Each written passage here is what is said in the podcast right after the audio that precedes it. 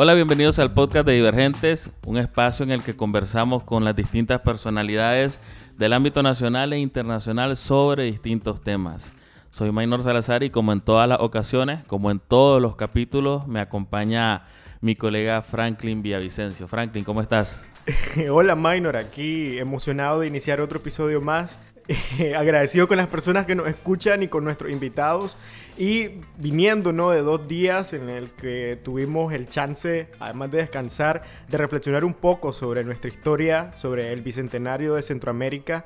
Y aprovecho este espacio y esta pequeña interlocución para invitarlos a leer un especial que preparó Divergente, donde se aborda, en el cual se abordan un análisis, varios análisis de los países de la región en este bicentenario.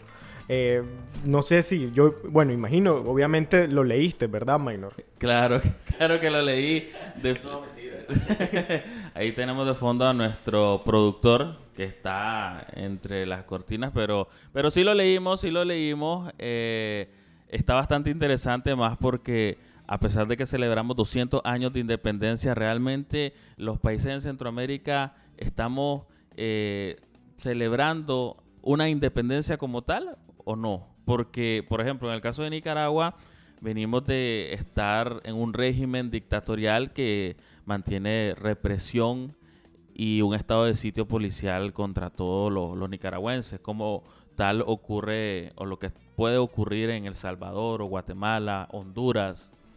Sí, en definitiva es una región que está pasando por cambios, por muchos retrocesos también y donde se tiene que reflexionar más sobre estos puntos, ¿no? Porque me parece a mí personalmente que es esencial conocer un poco nuestra historia para no repetir las cosas, los actos que hemos cometido en el pasado.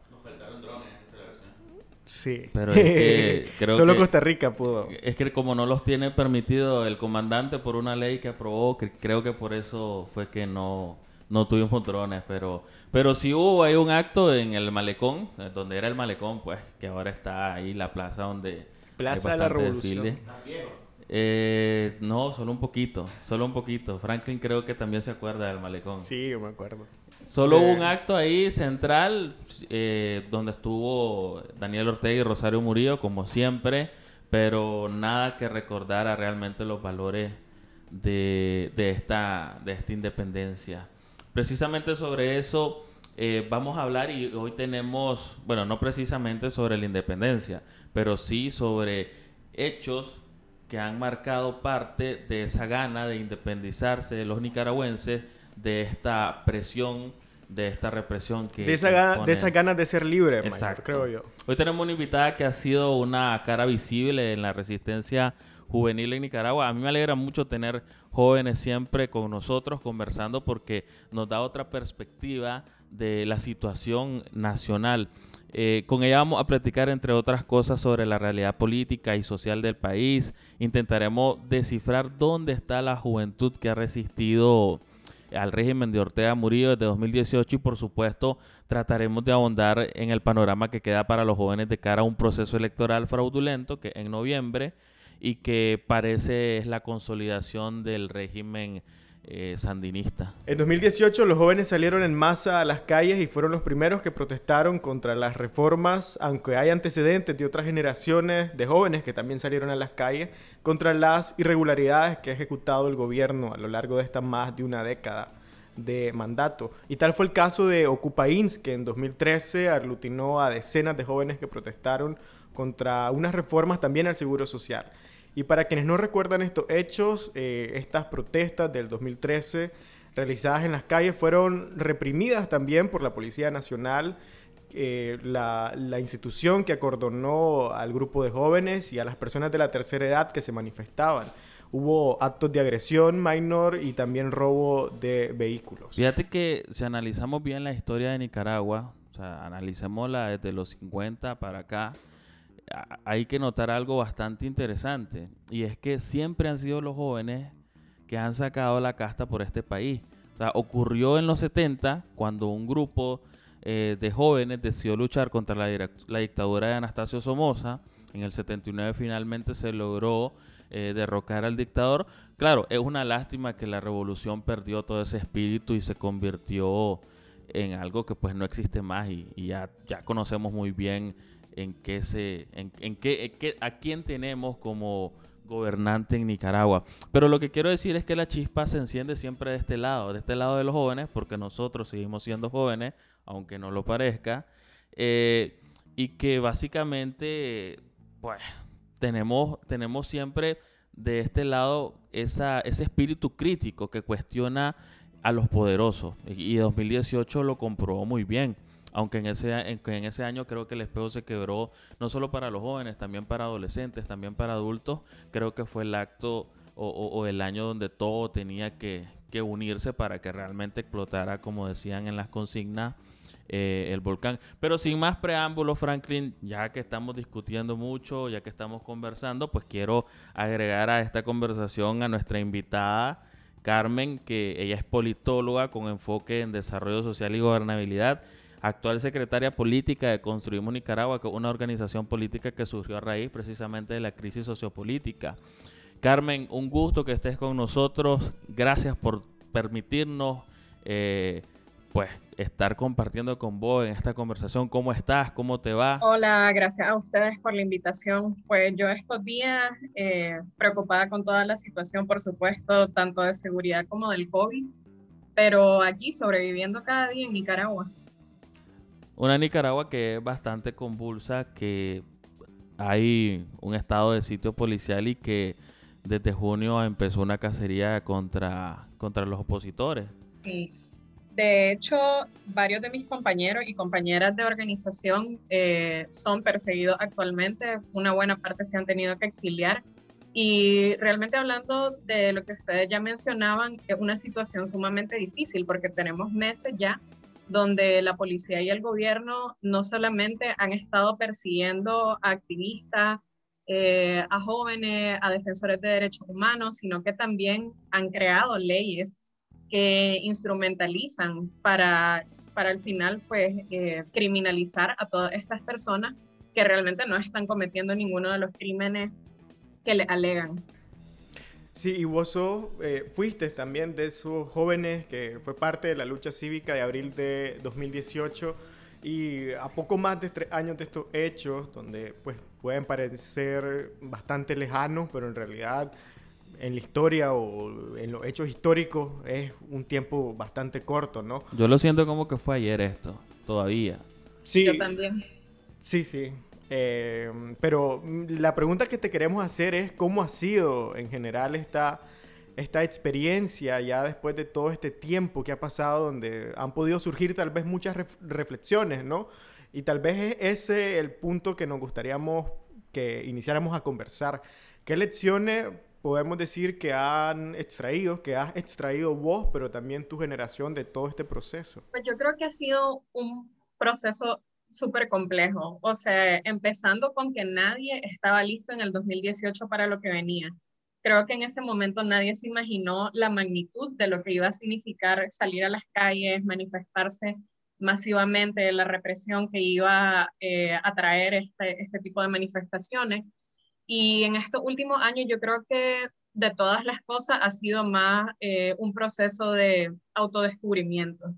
¿En qué sentido? Yo creo que a pesar de que ya era politóloga y todas las cosas que vos querrás y había estudiado y esto y aquello, eh, la verdadera experiencia y los verdaderos conocimientos de política en práctica los tomás y los adquirís de la práctica y de la calle. Y creo que hasta en ese momento todos teníamos una visión, digamos, muy, em, eh, podría decirse, muy teórica de cómo debería funcionar un, em, un gobierno, cómo funciona el Estado. En teoría teníamos un Estado relativamente estable, un crecimiento económico medianamente sostenible eh, entre muchas otras cosas, pero estábamos dejando por fuera ciertas eh, cosas, por ejemplo, la corrupción institucional que estaba muy arraigada desde la base de, del gobierno y entre la ciudadanía hasta lo más alto y los cargos más eh,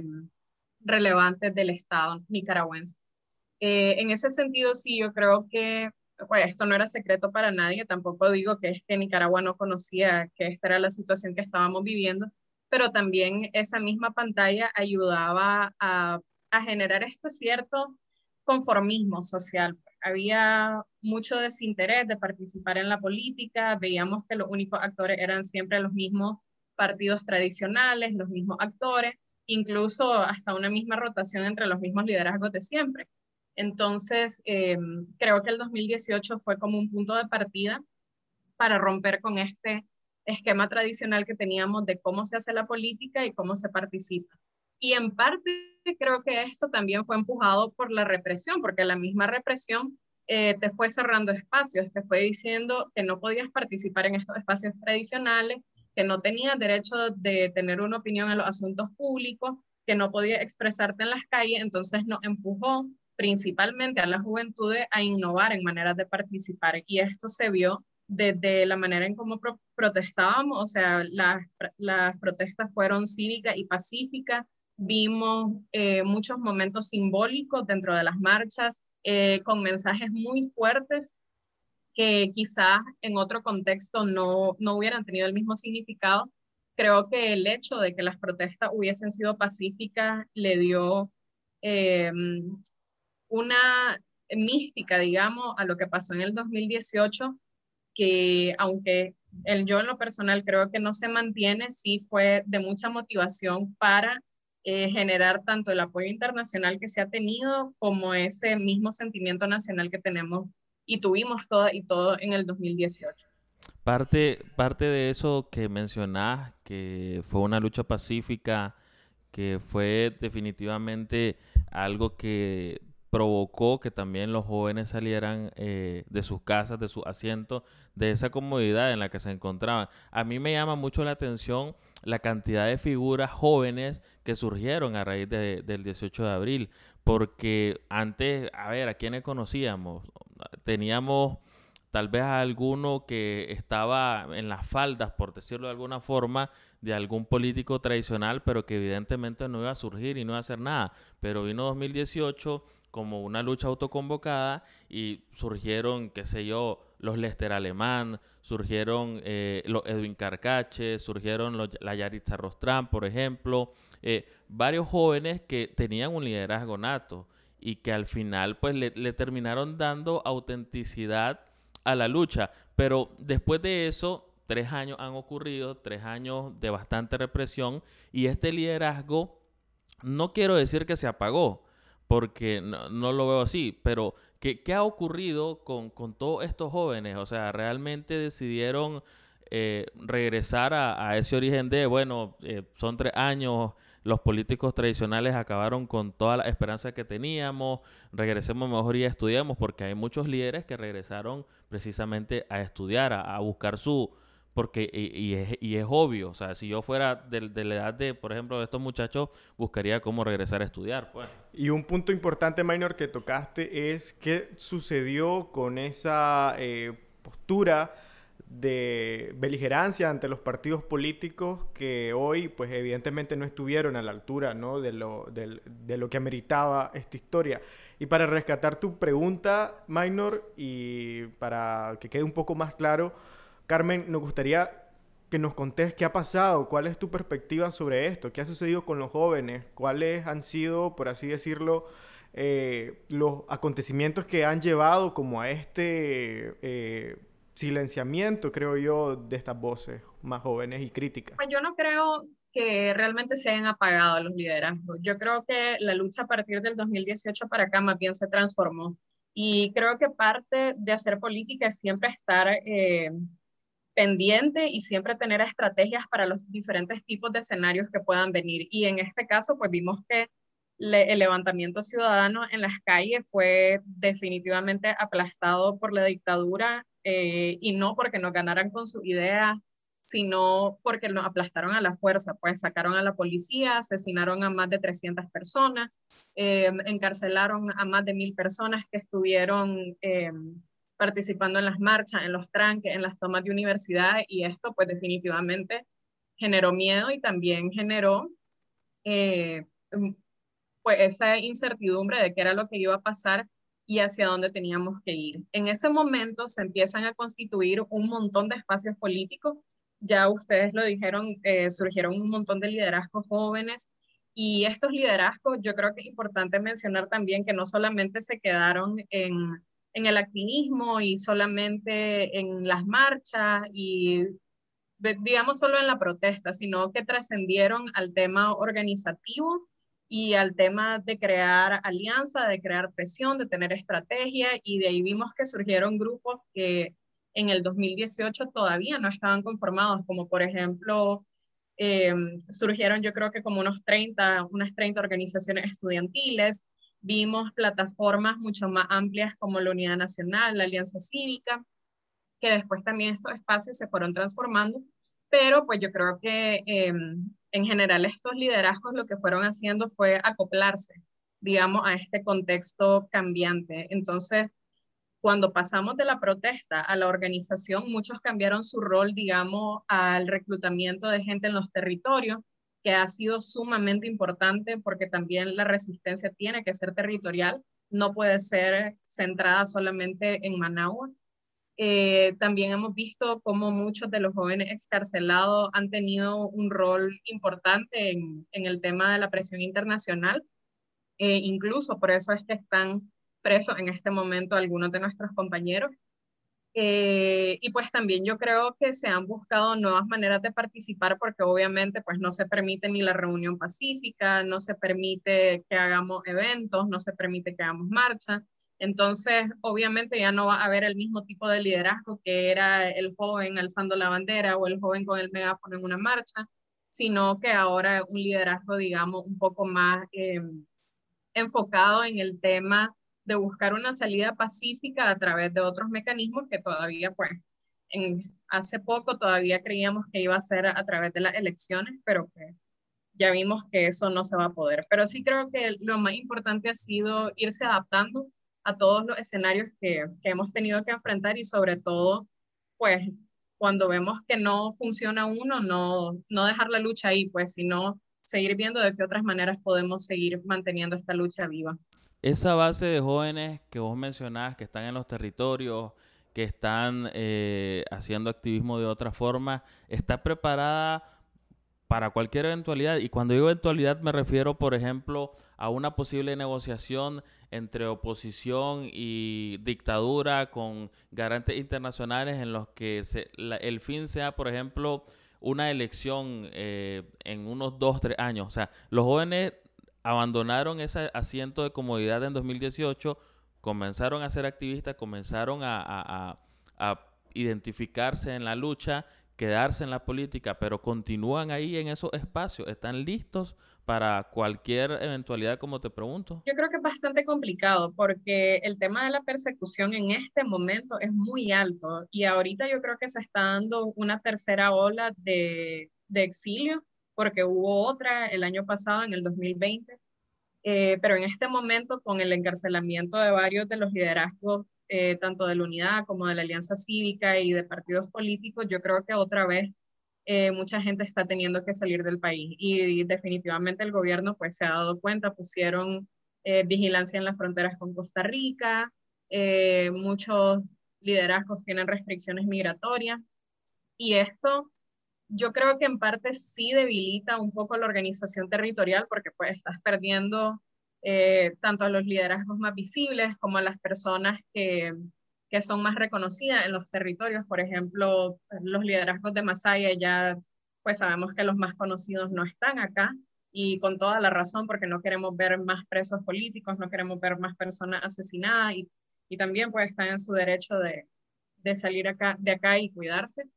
Pero pues en ese sentido yo creo que es muy difícil saber qué tan preparados estamos para los eh, escenarios que puedan venir porque no tenemos una visión muy clara de qué es lo que viene. Yo creo que mucha gente no aceptaría una negociación. Vimos que en el, el año pasado, creo que fue, o este año, no recuerdo bien, eh, Michael Healy mencionó algo de, de, solicitar otro diálogo al gobierno y la reacción fue eh, muy negativa pues, a esos comentarios y pues tampoco avanzó hacia ningún lado. Eh, con la participación internacional, no sé cómo sería. Aquí hay mucha gente que no está a favor de, de la intervención de otros países. Sí, de, la, eh, de, la, de las medidas que han tomado pues, hasta este momento, pero no necesariamente eh, que tomen decisiones por el pueblo nicaragüense. Que si esto está correcto o no, en este momento no sé, pero sí yo creo que todavía hay mucha identidad con lo que pasó en el 2018, hay mucha gente organizada, aunque no parezca.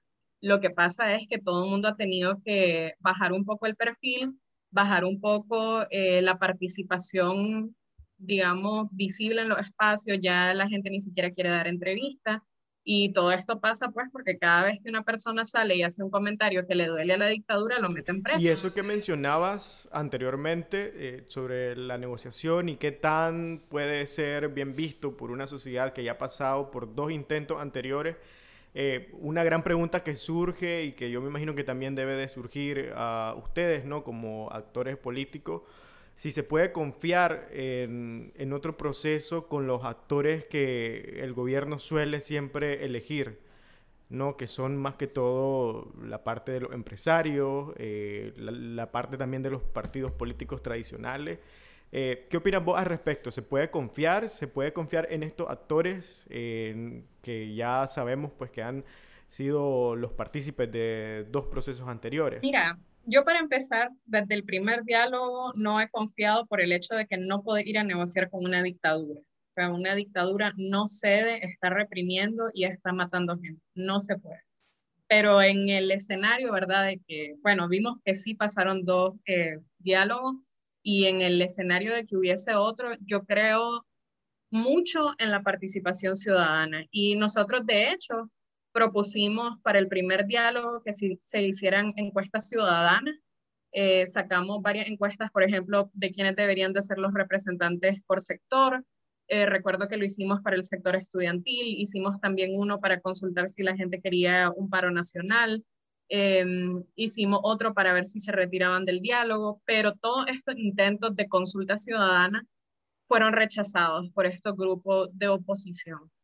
Y yo creo que eso tiene mucho que ver, ¿verdad?, con em, de dónde venimos políticamente en los años anteriores y es un pacto entre la empresa privada y el gobierno de Nicaragua. Entonces, em, yo creo que ellos prefieren mantener el status quo, prefieren eh, no afectar mucho a la economía, mantener cierto tipo de estabilidad, a negociar realmente eh, las libertades, el respeto a los derechos humanos, sino ellos apuntaban a mínimos que para el resto de la población eh, no nos iban a satisfacer. O sea, no íbamos a aceptar que se fuera a negociar un mínimo y a estar compartiendo cuotas de poder con un gobierno autoritario y que además ha matado a miles de personas.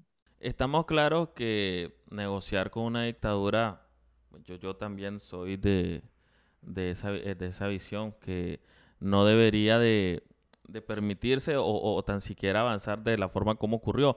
Pero, a ver, lo que ocurrió este año, por ejemplo, que era una negociación o un diálogo, como lo querramos llamar, entre dos facciones de la oposición, porque sí eran facciones y que al final no logró una unidad.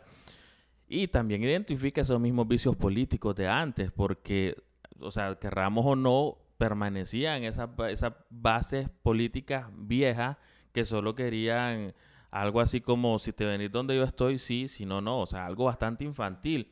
Entonces, eh, aquí sí quiero, quiero que tal vez nos ayudes a, entender no solo a nosotros, sino también a las personas que nos escuchan un poco sobre esos errores que cometieron ambas facciones, porque a ver, eh, tanto, tanto UNAP como L creo que hubo algo de orgullo, hubo algo de que una parte no cedía, pero entender un poco después de todos estos meses y después de que estamos a la puerta de un fraude electoral.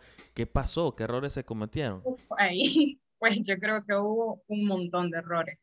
Empezando por el tema de la desconfianza y yo creo que desde el inicio haber permitido que los partidos políticos entraran a la coalición nacional fue un error. Y esto porque sabemos de dónde venimos en nuestra historia y segundo porque los partidos están completamente desprestigiados aquí en Nicaragua.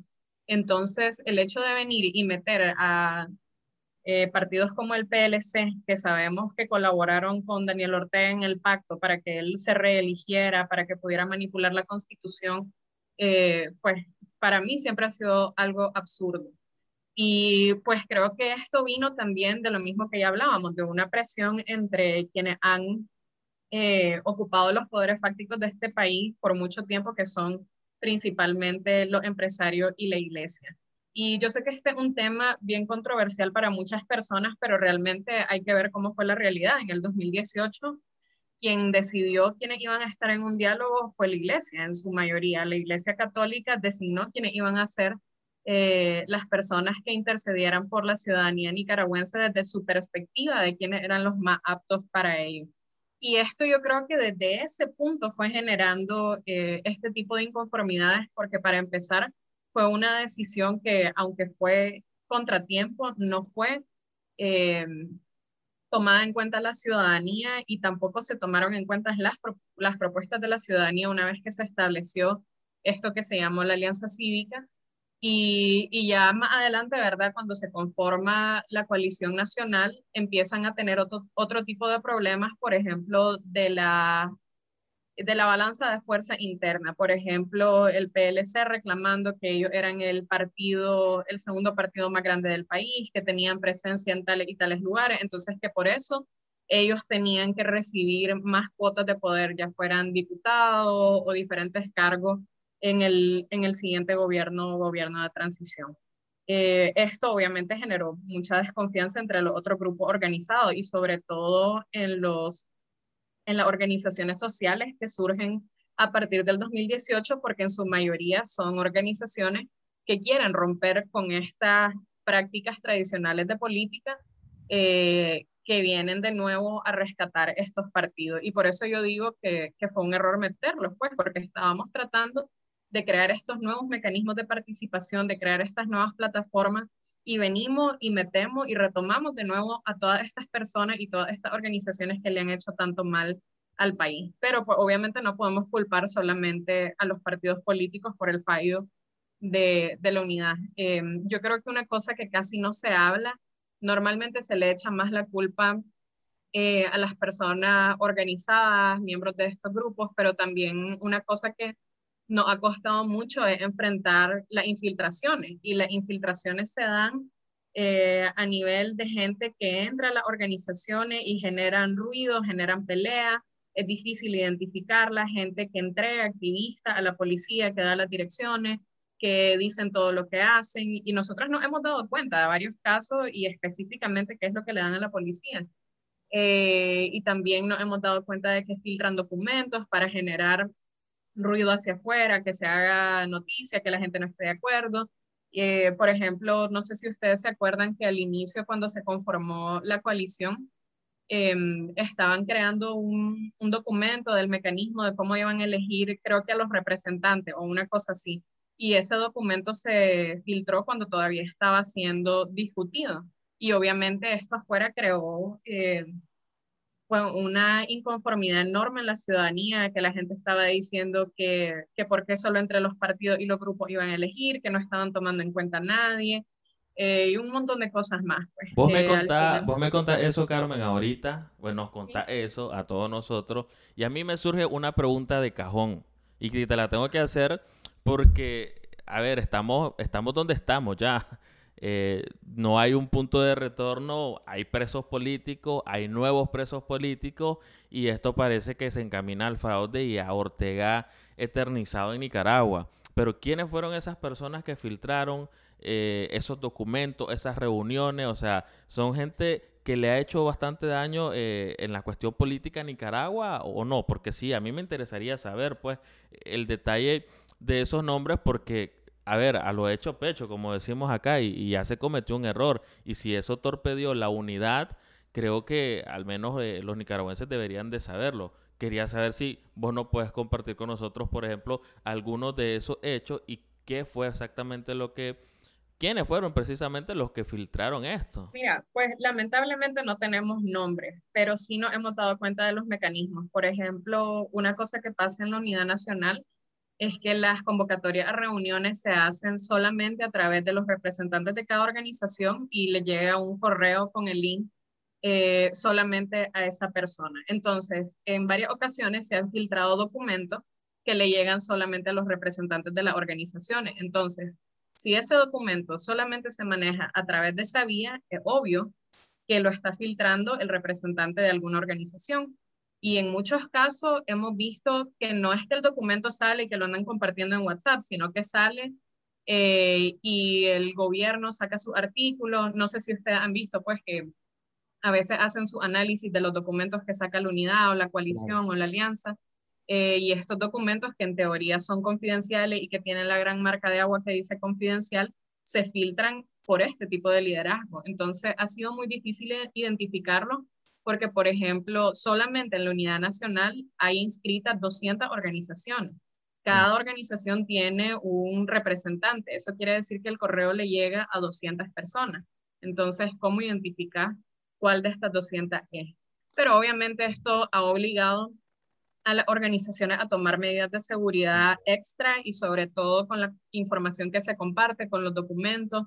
Y esto, no creas, no es tan fácil porque genera eh, mucha desconfianza tanto al interno como al externo, porque la gente dice, y de ahí entonces, ¿por qué no nos dan información? Porque todo se maneja tan compartimentado, tan secreto, pero es que también perdemos la perspectiva de que la dictadura está tratando de destruir a estas organizaciones, destruir a estos liderazgos y acabar con todo tipo de resistencia que se pueda hacer. Sí, creo que también ha demostrado ser muy audaz en los temas de conspiración, de eh, penetración dentro de los movimientos, y no solo de ahorita, sino a lo largo de la historia, ¿no? Eh, son los relatos que escuchamos y que están escritos también. Y Carmen, no me gustaría eh, terminar esta conversación sin preguntarte, sin hacerte una pregunta que puede sonar bastante básica, pero yo creo que es muy importante hacerla en estos días tan difíciles para todos los nicaragüenses Emocionalmente me refiero con tantas sorpresas diarias, eh, lastimosamente no tan buenas, pero sí nos gustaría que nos compartieras cómo te encontrás vos después de eh, estos días tan tensos de detenciones donde muchos de tus compañeros, de tus compañeras, eh, de miembros de tu agrupación han sido encarcelados porque una cosa es eh, las posturas políticas e ideológicas que uno pueda tener y esa como sensación de querer un cambio pronto y el espíritu de lucha, pero otra también son cómo se encuentra uno, ¿no? Dentro de lo que está pasando. En tu caso, ¿qué tal te ha ido para sobrellevar todo, todo este mar de emociones, como solemos decir? Pues sin duda yo creo que ha sido bastante duro, bastante difícil, principalmente porque muchas de estas personas pues eran bastante cercanas a mí y, y pues no solamente las personas que fueron encarceladas ahorita, tengo varios compañeros, amigos cercanos que tienen ya más de un año de estar presos, como el Tigrillo, Kevin Solí, y pues que es algo terrible, algo duro. Yo de hecho Em, otra de las personas que está presa, que a mí me toca mucho, es Don Will, un señor de Masaya, eh, que a él, por una razón, me tocó visitarlo una vez en el Chipote y pues desde eso tuvimos una relación muy, muy cercana y ahora está preso por cuarta vez. O sea, el, y conocer pues la situación de su familia, el dolor de esas personas cercanas, cómo lo sufren, Ahorita con esta situación hemos visto el caso de muchos eh, parientes de los presos políticos que están falleciendo, que están en estados críticos y que estas personas no tienen ni noticia ni tienen la capacidad de verle. Entonces, eh, yo creo que es bastante duro y sobre todo también sabiendo hacia lo que vamos, de que muchos, muchas personas que en el 2018 estuvieron activas, que estuvieron apoyando, que se hayan tenido que ir cuando principalmente son tus compañeros y compañeras de lucha, las personas que más estuvieron ahí en las calles, que más estuvieron con vos en los momentos más críticos, eh, liderazgos que sabes que son súper valiosos, súper potables. A mí me da mucha tristeza a veces ver a las personas que yo considero, eh, digamos, los líderes más honestos, más sensatos, eh, más humildes, tal vez más empáticos con las otras personas que son las personas que son más perseguidas y las que se ven obligadas a irse. Y esto pues definitivamente te hace pensar que, qué estás haciendo vos. Tenés todavía las medidas suficientes para permanecer en tu país, tenés que buscar qué hacer, o sea, yo creo que eso es algo que a mí se me cruza todos los días por la mente, que si tengo que irme, si no, si me espero puede pasar algo o si realmente estoy siendo paranoica. Eh, yo he tenido varias ocasiones en las que la policía o los CPC han llegado a preguntar a, a donde yo vivía antes. Ya por dicha no vivo en esa misma casa, pero igual pues es una situación que te mantiene todo el tiempo alerta y siempre con miedo y cualquier cosa rara pues ya te, te paniquea un poquito. Y yo creo que eso no es vida, pues nadie puede vivir así. Yo creo que no, es importante no acostumbrarse a este tipo de violencia, no normalizarla. Mucha gente ya está acostumbrada a la persecución policial, al asedio, a tener policías todo el tiempo frente a sus casas, pero eso definitivamente no es algo normal. Y yo creo que, que sobre todo como nicaragüenses, no tenemos que dejar que esa se vuelva nuestra realidad y nuestra normalidad. Totalmente, la situación no parece que, que vaya a cambiar y, y, desafortunadamente, como mencionabas vos, eh, la fuga de, líderes, de profesionales, cada vez se acentúa en Nicaragua. Eh, ojalá, ojalá que pronto tengamos una luz al final del túnel, como dicen, y que de alguna forma se comience a arreglar la situación.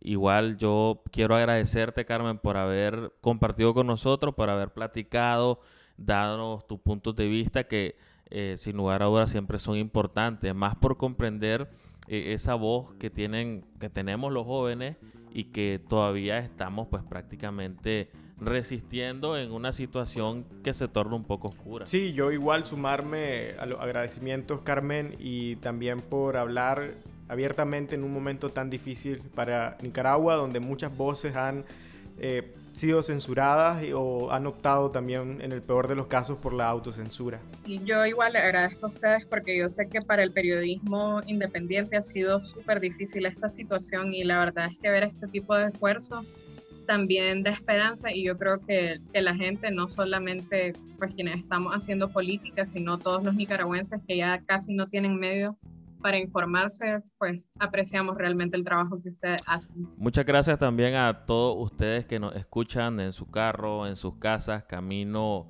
hacia el trabajo o regresando del mismo. Recuerden que siempre nos pueden seguir en nuestras redes sociales, en Twitter, Instagram, también en TikTok. En TikTok el contenido está buenísimo. No se lo pierdan, tienen que seguirnos.